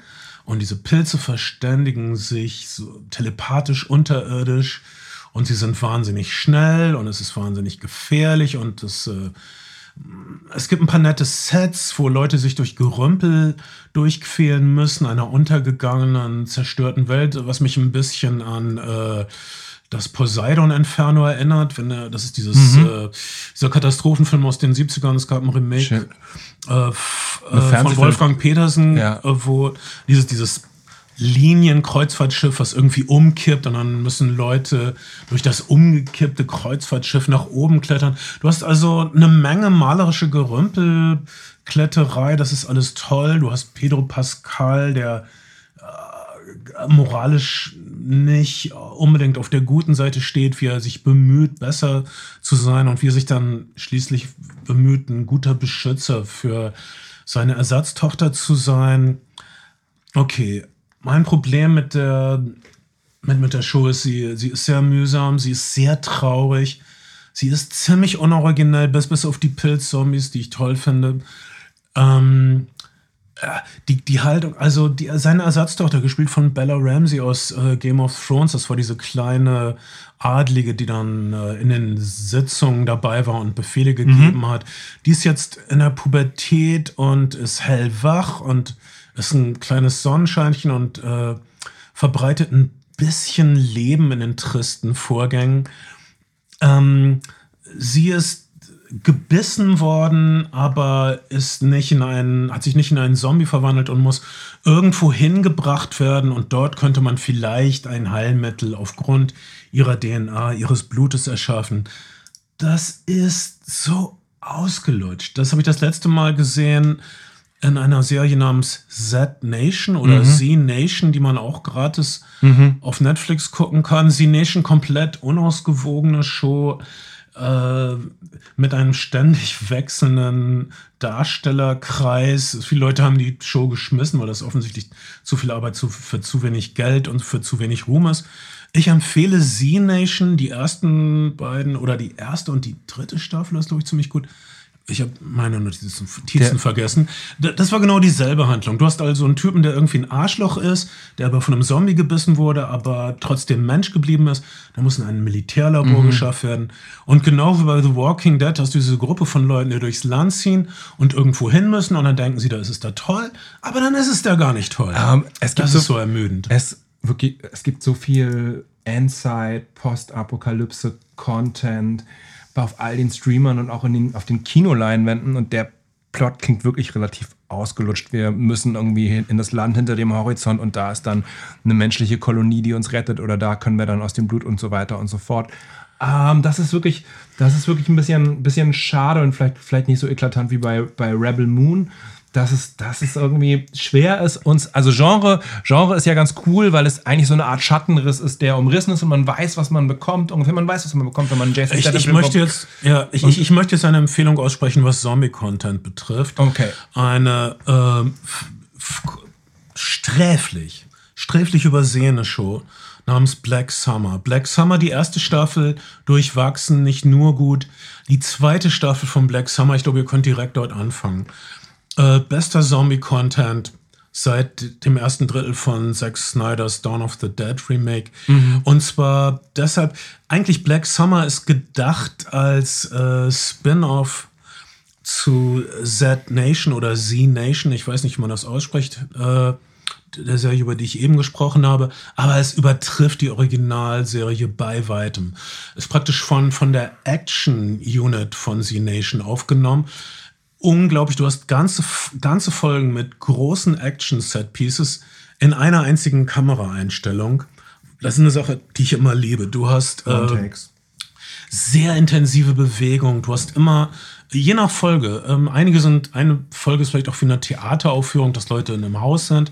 Das machen Leute ja immer, um Geld zu sparen. Das ist dann ein bisschen wie eine Laienspielaufführung, aber auch das ist äh, immer tight. Haben die meisten Serien mittlerweile diese ein oder zwei Folgen, wo zwei Leute in irgendeiner Art Kammerspielsituation Ja, zusammenhängen. spart Geld, ist dann literarisch anspruchsvoll am Arsch. Die, ähm, die große Tugend von Black Summer Staffel 2 ist äh, intensive Vorwärtsbewegung, äh, intensiver Druck. Du siehst es den Leuten an. Intensive Bedrohung ist eine der intensivsten Zombie-Serien überhaupt. Schaut Black Summer Staffel 2. Erste Staffel ist, hat viele schöne Dinge, aber wird übertroffen von Staffel 2. Sagt mir, was ihr davon haltet. Falls ihr jemals ein Herz hattet für Zombie-Action, schaut Black Summer Staffel 2. Falls ihr ein Herz hattet für intensive Zombie-Action, schaut nicht unbedingt Last of Us. Last of Us ist eine Zombie-Show, die sich davor schützt, gute Action. Ah, Es gibt schon immer in jeder Folge eine Action-Szene, aber nicht genug. Und es ist zu traurig. Erinnert mich daran bei all dem Z, dass der Sequel zu World War Z auch jahrelang in der Pipeline lag und eigentlich ganz vielversprechend klang und jetzt aber dann doch auch irgendwie final gecancelt worden ist. Ja. Wenn man nochmal Brad Pitt und gegen Zombies sehen wollte. World Ah, War Z ist, ist auch so ein Film, wo ich auch sagen würde, die erste halbe Stunde ist super, Super. fantastisch. Und Und dann, dann ja, Auch so ein Location um die Welt Ja. hüpf- gehüpfe, das stimmt. Auch ein bisschen unrund. Man sieht dem Film an, dass es da viele kreative Differenzen zwischenzeitlich gab und auch irgendwie Reshoots, aber, aber ich war dann doch irgendwie angenehm unterhalten. Was ich sagen wollte zu Genre ist, dass es irgendwie. Wir lieben Genre, weil es uns ein, ein es ist irgendwie eine, eine, ein Vertrag, äh, den du an der Kinokasse oder bei deinem, bei deinem Streaming-Provider abschließt, äh, dass du, dafür, dass du Content bekommst, auf den du gewartet hast. Ähm, aber es sind eben die kleinen Varianten in, den, in, den, in diesem Schattenriss, die, die, die es im Zweifelsfall interessant machen. Und wenn es dann irgendwie, wenn es dann nicht passt, wird es dann eben schnell öde und generisch und man ist mittlerweile vielleicht auch ein bisschen zu sophisticated für manche Formen. Ich sag noch mal kurz zwei, zwei wirklich fröhliche Filme nach Last of Us oder ein, einen wirklich fröhlichen Film, der sehr viel, wie sagt man, äh, Zug aufgebaut hat, Traction schon in, im, im Vor, Vorlauf zu, zu Weihnachten, während alle anderen Filme, Aquaman 2, äh, The Marvels, eher gefloppt sind und die Erwartungen nicht erfüllen konnten, ist äh, Wonka gewesen, den ich im Kino gesehen habe. Den ich so gerne gesehen hab. Von Von- Paul King, der die Paddington-Filme die gemacht hat. wundervollen, unterschätzten Paddington-Filme. Die, die Paddington-Filme, Kritiker, Darlings, äh, popkulturell. Ich würde sogar sagen, der, der, der, der zweite Paddington-Film, ja, war, besser ich, der, Sequel als der erste. ja, und ich würde sagen, Paddington 2 war der Actionfilm des Jahres, als, als er rauskommt. Das ist der Actionfilm des Jahres. Gefängnissequenz überhaupt. Ja. Und wir wollen eigentlich über Paddington 2 sprechen, oder? Ja, sprech, sprech, sprech über. Sprech Und, und, und, und die, die beste Migrationsgeschichte überhaupt. Aber okay. Ähm, oh, ich hätte sogar einen Wonka gesehen. Wonka, Wonka Und es ist ein Musical, oder? es ist ein Musical, es ist ähm, natürlich auf den Roald Dahl-Figuren äh, basieren. Gerade ein kleiner Roald Dahl-Run, wer Netflix hat, kann ein paar äh, Roald Dahl-Wes Anderson-Filme gerade sehen, gratis. Also nicht gratis für das Netflix-Geld, was er bezahlt. Ähm, es ist ein Prequel zu Willy Wonka and the Chocolate Factory und es zitiert den, den, den ursprünglichen Film auch an einigen Stellen. Weniger, weniger den Tim Burton. Ähm, Timothy Chalamet spielt den fast Chalamet. Chalamet, Entschuldigung. Da, da immer ein Chalamet. Vokal hat es so viele Vokale. Er hat wirklich so viele Vokale und er hat auch eine Menge heißer Eisen gerade gerade im, im, im Feuer. Er ist, äh, Ja, ich, ich würde er aber nicht heiß. gern einen Actionfilm sehen, wo The Rock der Bösewicht ist und Timothy Chalamet ist der Held und verprügelt The Rock. Das könnte ich nicht glauben. Er ist schon sehr schmächtig. Ja, gibt es diesen Actionfilm demnächst? Nein, aber ich kann mir vorstellen, dass er irgendwo durchdacht wird. Ich glaube, ich glaube, The Rock hat ja eine Klausel in seinem Vertrag, dass er nicht Dass er nie verprügelt wird. wird. Und es gab, ähm, es gab, äh, es gibt ja diesen Jason Statham, The Rock Spin-off-Film. Dings und Hobbs. Dings und Hobbs, zu dem es wahrscheinlich kein Sequel geben wird, bei dem sich beide Managements offensichtlich massivst in die Haare gekriegt haben, weil es darum ging, wer darf wie lange am Boden liegen. Das wurde mit, mit Stoppuhren irgendwie gestoppt bei diesen Prügeleien und wer, wer darf wie viele Punches landen. Und es war wirklich allen extrem wichtig, dass keiner irgendwie auch nur schwächer wegkommt als der andere. Und mindestens Statt dass sie beide ihren Schwanz rausholen und wer am weitesten pissen darf, steht am längsten. ja, oder, oder einfach so einen Pissstrahl-Schwertkampf machen. Ja, aber, Pissstrahlschwert kommt, wie das jeder zivilisierte Mensch tut. Aber, aber das, ähm, äh, einer der Gründe, warum es, der Film war relativ erfolgreich, warum es wahrscheinlich kein Sequel geben wird, ist, dass die beiden offensichtlich mit ihren Egos nicht miteinander klargekommen sind, weil keiner einstecken wollte. Äh, Timothy Chalamet, Entschuldigung, äh, spielt äh, Willy Wonka, der in, in, in die große Stadt kommt, mit, nur einem Traum, die beste Schokolade der Welt zu machen. Und es gibt ein, ein äh, Konglomerat. Ist es, ist es nicht auch so am Anfang? Ich habe gehört, dass äh, er ist obdachlos am Anfang des Films. Er ist, er ist, die Prämisse ist, er ist obdachlos und er wird von einem, von einem schäbigen Typen in so ein, ähm, in so ein vermeintliches Hostel geschleppt. Das, klingt wie ein Horrorfilm. Charles Dickens. Das ist eine, eine Es ist- sexualisierte Charles Es Dickens ist, es Sache. ist wirklich, es ist wirklich, es ist nicht sexualisiert, aber es ist sehr Charles Dickens auf jeden Fall. Ähm, es sieht aus wie das, wie ein Charles Dickens England des, äh, des also wie Victoria, viktorianisches England auf Märchen, auf Märchen gebürstet, aber auch ein bisschen, auch ein bisschen wie eine Schweizer Stadt, weil also alle, alle Beschriftungen sind in deutscher Stra Sprache und die ganzen äh. Schokoladen Geschäfte ähm, tragen Deutschtitel und es gibt ein, ein Konglomerat, ein, ein äh, äh, ähm, äh, aus, aus Schokoladenherstellern, die sich, die sich zu, die sich verschworen haben, keine anderen Schokoladenhersteller zuzulassen, noch weniger welche, die womöglich was Besseres können. Und er gerät in diese, in dieses, in diese, in dieses Hostel, unterschreibt einen Vertrag, etwas blauäugig, der ihn dazu verpflichtet, für eine Übernachtung dort äh, 20 Jahre lang zu arbeiten, eingesperrt quasi. Aber er kommt frei dank Kraft der Schokolade und er, und er, und er schafft es, seinen Traum zu verwirklichen, einen Schokoladenladen in der Stadt aufzumachen. Das ist, das ist so grob der Plan. Und das ist alles so märchenhaft leicht erzählt, so schön, so toll. Man denkt, ist das jetzt, also, und es ist auch wirklich nicht kitschig, sondern es ist, ähm, es ist einfach Schwerelos? Ein Mit, es ist schwerelos, es ist schwerelos, es ist mit viel Herz erzählt. Äh, Timothy Chalamet ähm, hat eine, hat eine, wusste ich nicht, eine Vergangen, äh, Vergangenheit als, als, als Rapper, die er mal bei Saturday Night Live äh, parodiert hat und, und als Hip-Hop-Tänzer und ähm, hat auf jeden Fall ein bisschen performerische Kraft. Die Songs haben, die Songs haben viel Schönheit, der Film hat unendlich viel Herz, man mag den, man mag den Charakteren gerne folgen. Erinnert ihr euch an diesen äh, Martin Scorsese Hugo äh, 3D-Film, der Ja. auch so mit so viel Herz dahergekommen ist? Ja. Es ist so ein, es ist so ein schöner, so ein schöner Film, den ich äh, wirklich uneingeschränkt äh, em empfehlen kann. ich- ich wusste, dass und der so so bunt ist und, und, und einfach eine, eine, eine wirklich wunder, wunderschöne Reise. Ähm, wenn ihr, wenn ihr, wenn ihr akzeptiert. Wegen meines, wegen, mein, wegen meines blöden Ellbogenbruchs musste ich den bisher verpassen, aber ich sehe ihn hoffentlich bald im Kino. Unbedingt, man sollte ihn auch, glaube ich, unbedingt auf Englisch sehen. Ich weiß nicht, ob die Songs auf Deutsch übersetzt sind. Das wäre Oh, sehr bitte nicht. Ähm, es gibt viel Wortspiel und, und charmanten Humor. Es ist auch kein schweres Englisch. Und wenn, schaut, dass ihr Untertitel habt. Ich weiß, dass das nicht in jeder Stadt Deutschlands mittlerweile äh, möglich ist und dass viele Kinos einfach immer noch synchronisierte Fassungen zeigen. Und ich will da auch gar nicht irgendwie zu despektierlich drüber reden. Ähm, es hat nur einfach sehr viel, ich gehe, also es ist einfach nur sehr, sehr viel schöner, befürchte ich, auf Englisch als auf, auf Deutsch. Und dann habe ich den, den zweiten Film, der ein bisschen Traktion be be- bekommen hat, noch gesehen, The Iron Claw, den, den Wrestling-Film über die von Erich Family, der Ja. Bestimmt tragisch ist, oder? Weil ich habe mal eine Sehr Doku über die von Erich-Familie Oh, gesehen das- und das ist ja super tragisch.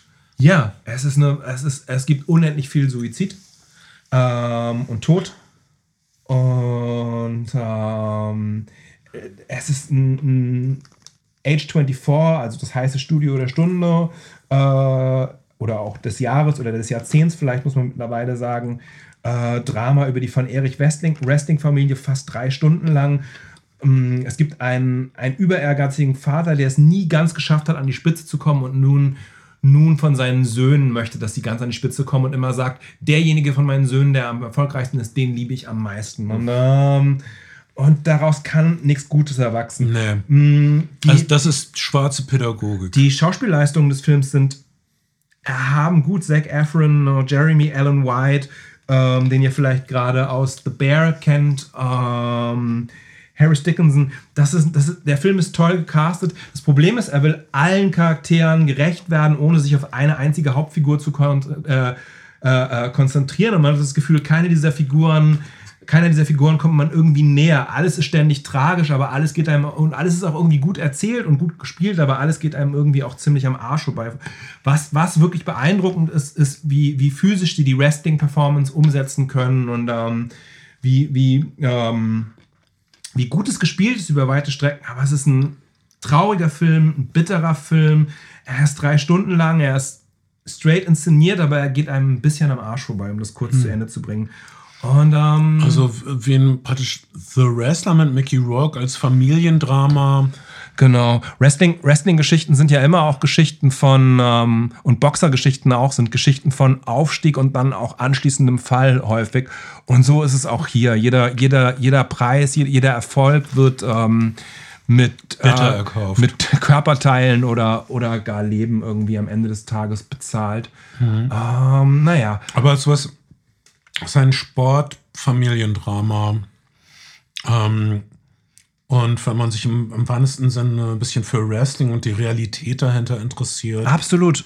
Ähm, und wenn man keine Angst vor Tragik hat, ist das was für einen. Wrestling, Wrestling ist weiterhin ein interessantes, interessantes äh, Sujet auf jeden Fall, finde ich auch. Ich gucke auch immer noch sehr gerne in die Welt rein. Ich ähm, möchte immer noch Glow zu Ende sehen, aber ich möchte so, habe so vieles, was ich sehen, sehen möchte. Ähm, apropos zu Ende sehen, du hast jetzt auch, und um, um, um äh, wir sind nämlich zeitlich dann schon tight, du hast jetzt auch Pokerface gesehen. Ich freue mich, Tatsächlich, dass wir das teilen das ist können. einer der Vorteile meines Ellbogenbrusses, dass ich jetzt ganz viel sehen konnte und auch irgendwie zen, buddhistisch, taoistisch mäßig gelernt habe, das alles abzuwarten. Ähm, Ryan Johnsons Debütfilm hat uns seinerzeit gekickt. Also Brick, die ganze Idee, einen Film noir an einer Schule spielen zu lassen, ähm, der, der eben kein hart gesottener Detektiv wie Phil Marlowe, der äh, in einem Büro sitzt, sondern einfach ein Schüler, der merkt, dass da irgendwas nicht stimmt und den Sachen auf den Grund geben will. Das war die Idee von Ryan Johnsons äh, großem Debüterfolg. Äh, Brick, äh, naja, groß, es war ein Festival-Hit und Ja, Programmkino-Hit. Ähm, er hat jetzt einen Star Wars-Film gedreht, der mh, halb beliebt ist nur, der vielleicht mehr Probleme verursacht als gelöst hat. Einer der Aber- Gründe auf jeden Fall, warum wir absehbar keinen neuen, keinen neuen Star Wars-Film im Kino sehen, auf jeden Fall. Ja. Aber es war auf jeden Fall ein Statement.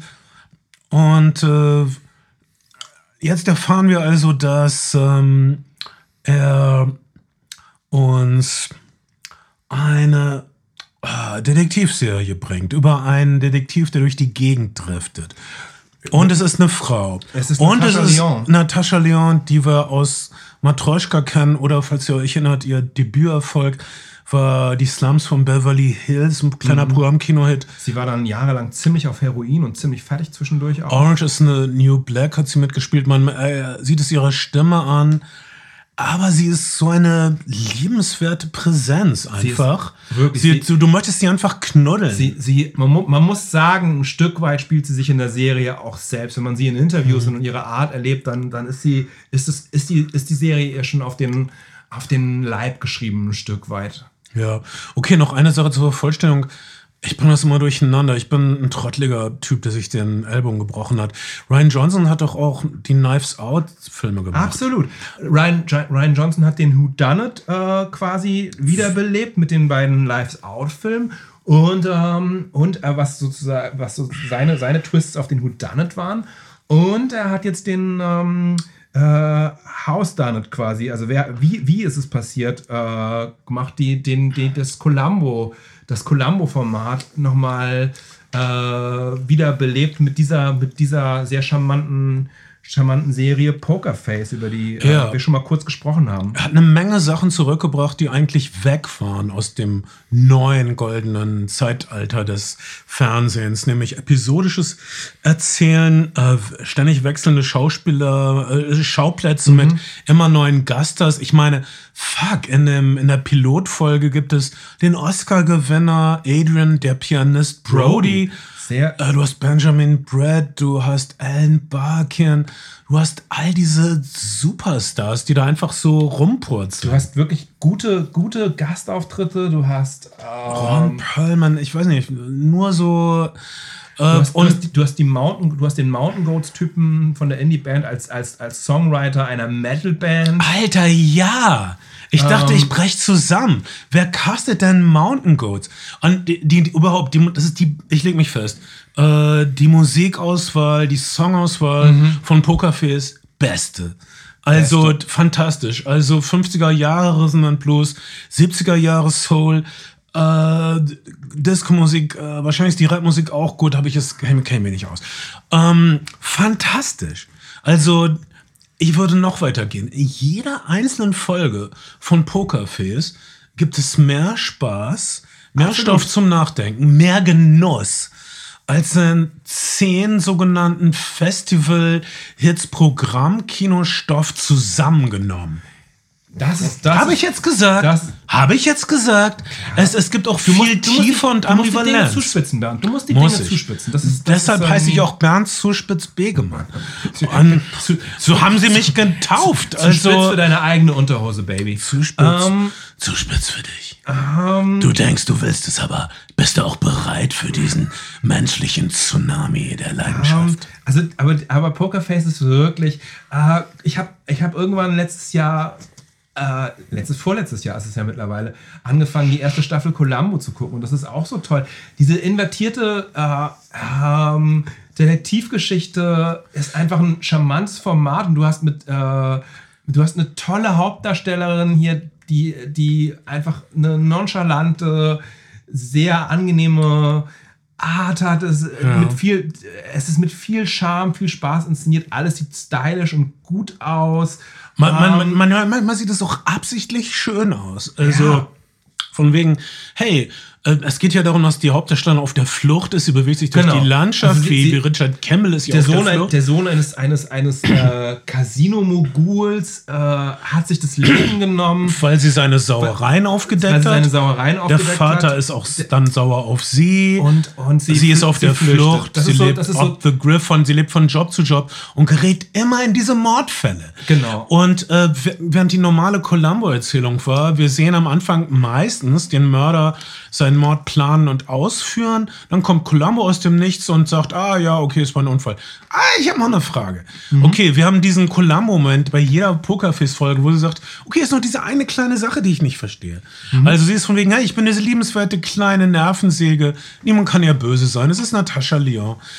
Ähm, und dann, ihr hat den Columbo-Moment. Sie sehen- hat oft- oft- die, okay, ich, Entschuldigung, ich will diesen Mhm. Gedanken kurz, weil was der Unterschied zu Columbo ist, ist, dass du hast also, du fängst bei Columbo an aus den, das Verbrechen aus den Augen des Mhm. Verbrechers.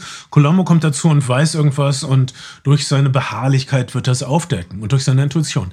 Hier hast du ein invertiertes äh, Verbrechen. Du siehst, wie das Verbrechen, ja. okay, du siehst, wie das Verbrechen sich entwickelt und Mhm. dann äh, siehst du aber so einen Zeitsprung, meistens gehst du zurück in der Zeit, bevor das Verbrechen ausgeübt wurde. Und dann siehst du, wie Natascha Lyons Charakter, Charlie, irgendwas heißt sie, äh, verwoben ist mit dem Schauplatz und mit den Akteuren des Du Verbrechens. siehst, du siehst quasi wie in einem Metal-Club äh, irgend, irgendjemand in der Band bei einer Bandprobe oder bei einem, bei einem Soundcheck stirbt und du siehst, wie es dazu geführt hat und dann, dann siehst du, okay, Natascha Leon hat die ganze Zeit hinter der Bar gestanden und Gläser geputzt, jetzt vereinfacht gesprochen. Ja. Also du siehst dann sozusagen nochmal, dass sie eigentlich die ganze Zeit anwesend war in diesem Setting, aber, aber in, vorigen, in der vorigen Erzählung ist sie hier Ja. rausgelassen worden. Das ist und ein das sehr ist, charmanter und das ist teilweise so unglaublich fucking subtil. Du, also du hast also immer einen Zeitsprung und dann siehst du praktisch, dann siehst du die Schlüsselmomente von äh, wie die Show, wie die Folge angefangen hat, nochmal aus einer anderen Perspektive. Dann siehst du zum Beispiel, was mich wirklich geflippt hat bei der zweiten Folge ist, du siehst, wie Charlie mit irgendeiner Ladenbesitzerin spricht und dann sieht man im Hintergrund, also wirklich nur ganz klein, nur zwei Sekunden lang, wie jemand eine Leiche durch, durchs Bild Ja. schleift. Äh, das, was wir aus erster Hand erfahren haben, zehn Minuten vorher, sehen wir nebenbei, unbemerkt von, von Charlie dann eine Viertelstunde später oder so.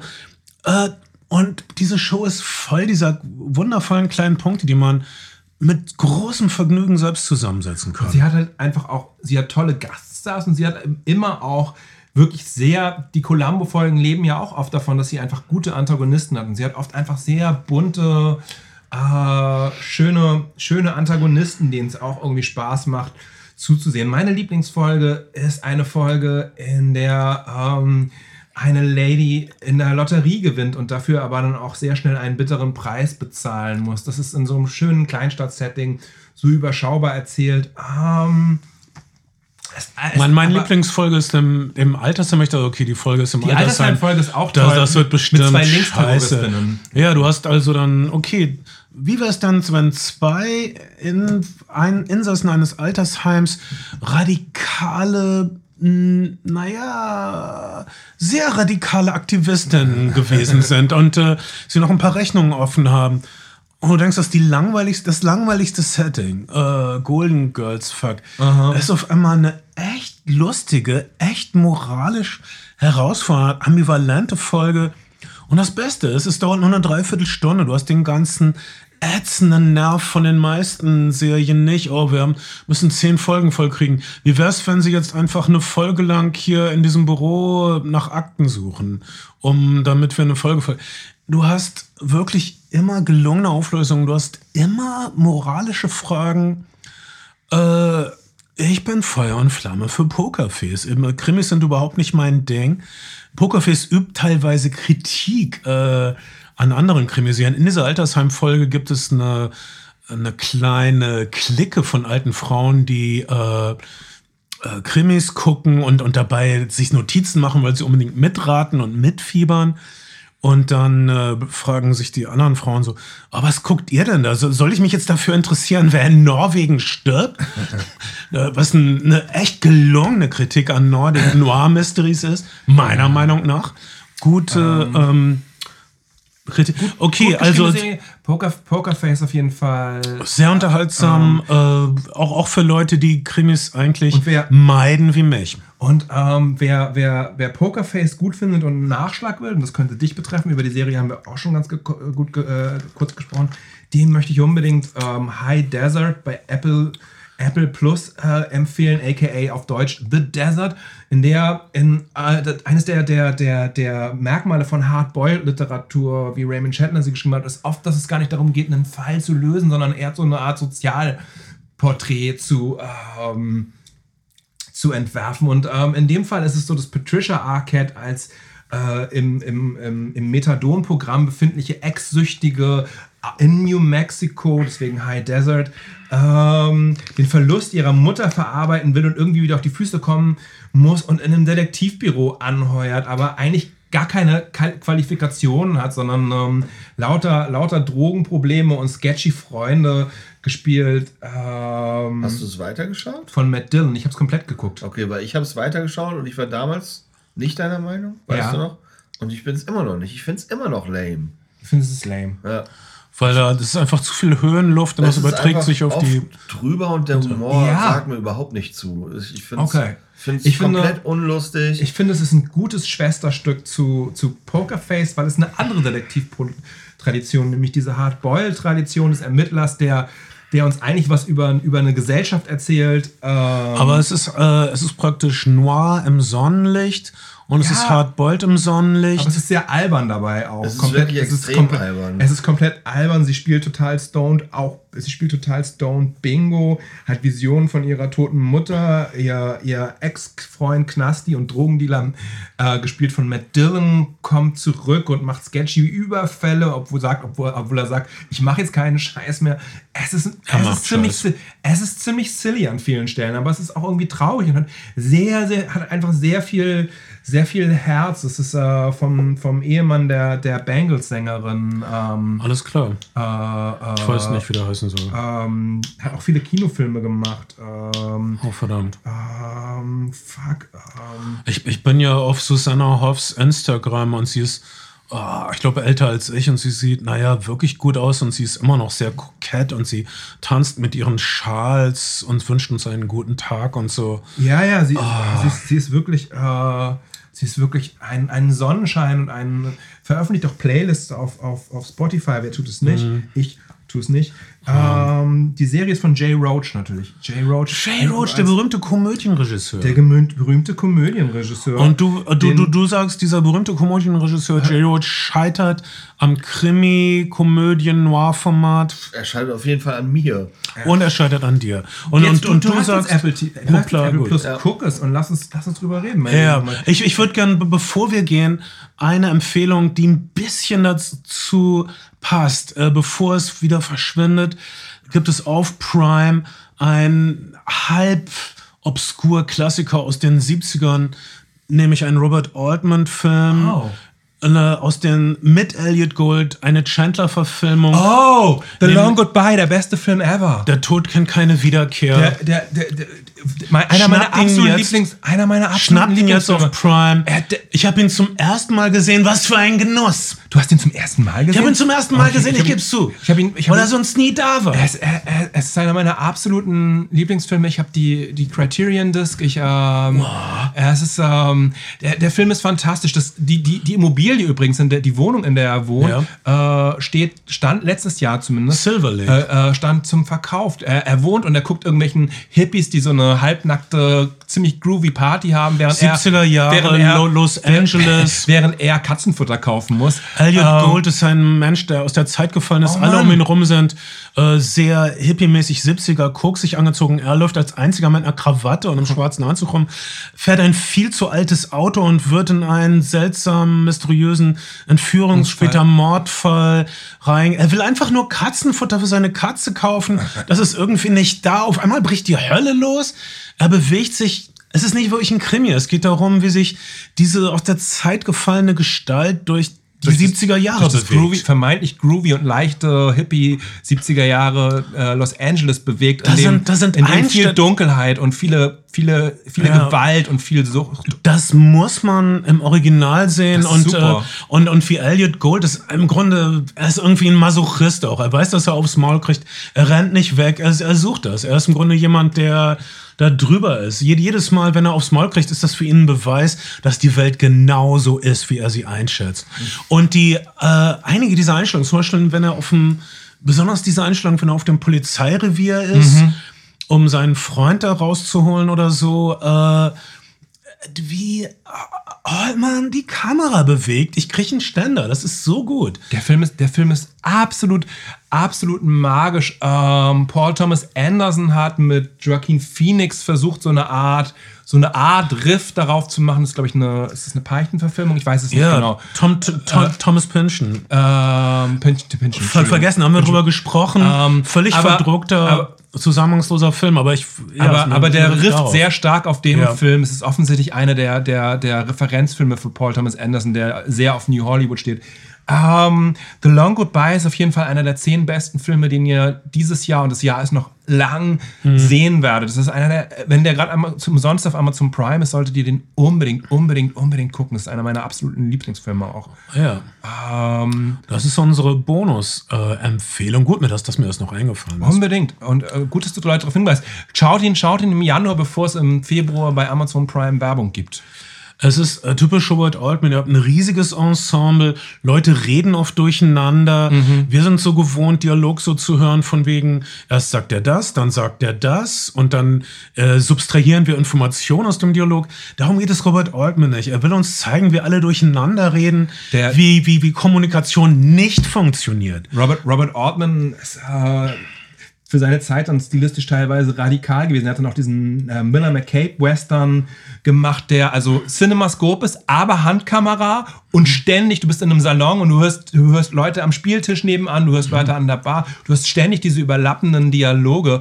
Ähm, nicht so Howard Hawks mäßig doppeltes Tempo und Leute fallen sich ins Wort, sondern du hörst wirklich im Sounddesign ganz viele Sachen, die parallel laufen. Es ist, ähm, es ist eine sehr aufregende und neue Art des Filmemachens. Würdest du sagen, dass 70er Jahren. Jay Roach mit High Sarah auf jeden Fall auch der Tod kennt keine Wiederkehr gesehen hat? Das weiß ich nicht. Er hat bestimmt der Tod kennt keine Wiederkehr gesehen, aber ähm, und, und Patricia Arquette ist auf eine andere Art und Weise seltsam aus der Zeit gefallen, aber es ist ähm, es ist irgendwie auf eine Art und Weise alberner und, und ein bisschen leichter vielleicht, aber aber ähm, nicht so, also der, der Tod kennt keine Wiederkehr ist vielleicht nicht so, ist eher so Smalltown Noir vielleicht. Ja.